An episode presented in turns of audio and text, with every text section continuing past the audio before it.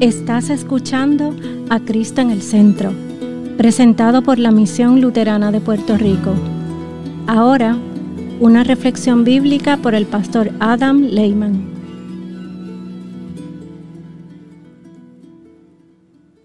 El Salmo 132, versículos 8 a 18. Ven, Señor, a tu lugar de reposo. Ven con tu arca poderosa que tus sacerdotes se revistan de justicia, y que se alegre el pueblo que te es fiel. Puesto que amas a tu siervo David, no le des la espada, que es tu elegido. El Señor le hizo a David un juramento, del cual no va a retractarse. A tus hijos los pondré en tu trono, si ellos obedecen mi pacto yo les enseñaré mis testimonios, y también sus hijos y descendientes. Te sucederán en el trono para siempre.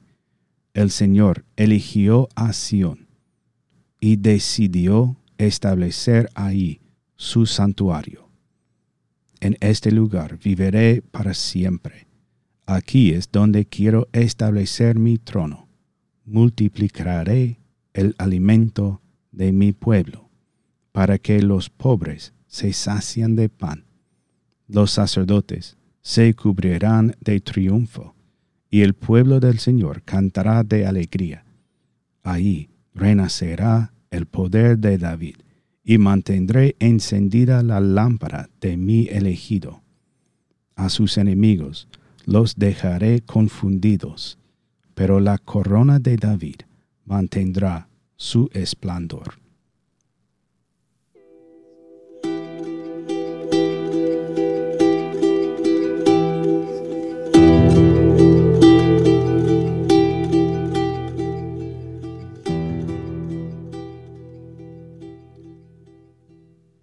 En el nombre de Jesús.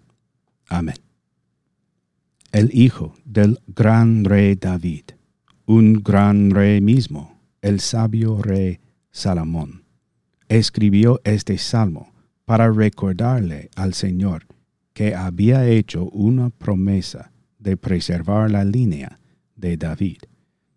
Como David había llevado el arca del testimonio a Jerusalén, del mismo modo, Salomón subraya la importancia de sacar el arca del tabernáculo y llevarla al nuevo templo que había construido.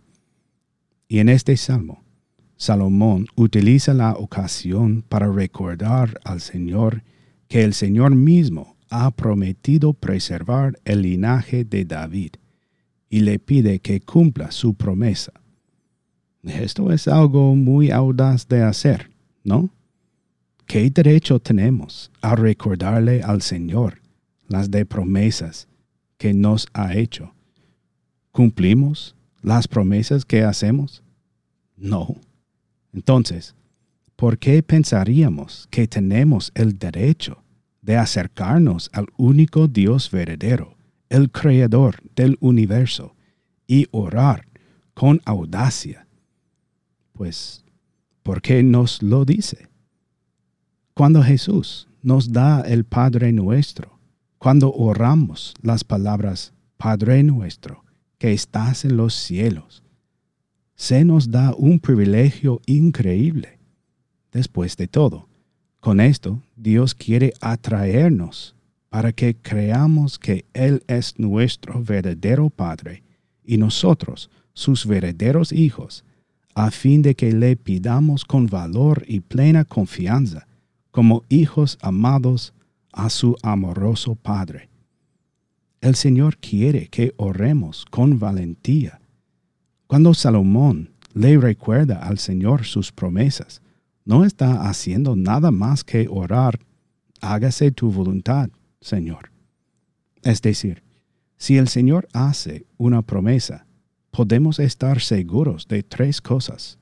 Primero, sucederá. Segundo, es su buena y graciosa voluntad. Y tercero, es lo mejor para nosotros.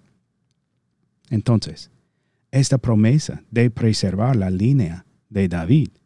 ¿Por qué hizo el Señor esa promesa? Bueno, como todo lo demás en la escritura, se trata de Jesús. La línea de David importaba por una razón. Era la línea a través de la cual nacería el Mesías, el Salvador del mundo, a quien se le prometió por primera vez en Génesis 3.15 vendría de la línea de David. Esta fue la promesa del Señor. Y así tenía que suceder. Cuando Salomón ora al Señor para que recuerde su promesa, invoca al Señor por fe.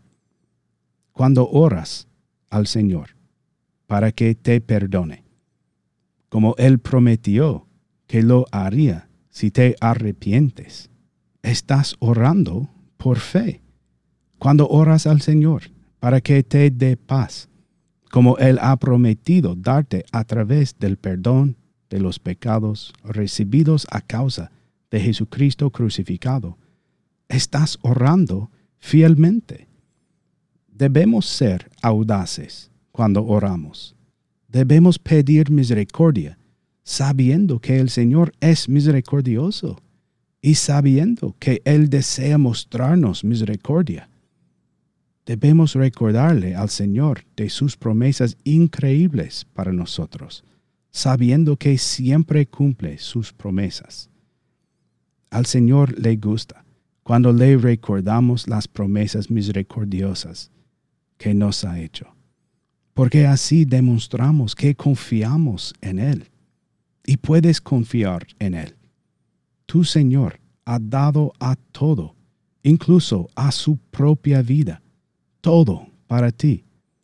Y según su gran amor por nosotros, su amada creación, nos invita a orarle como hijos amados a su amoroso Padre. En el nombre de Jesús. Amén.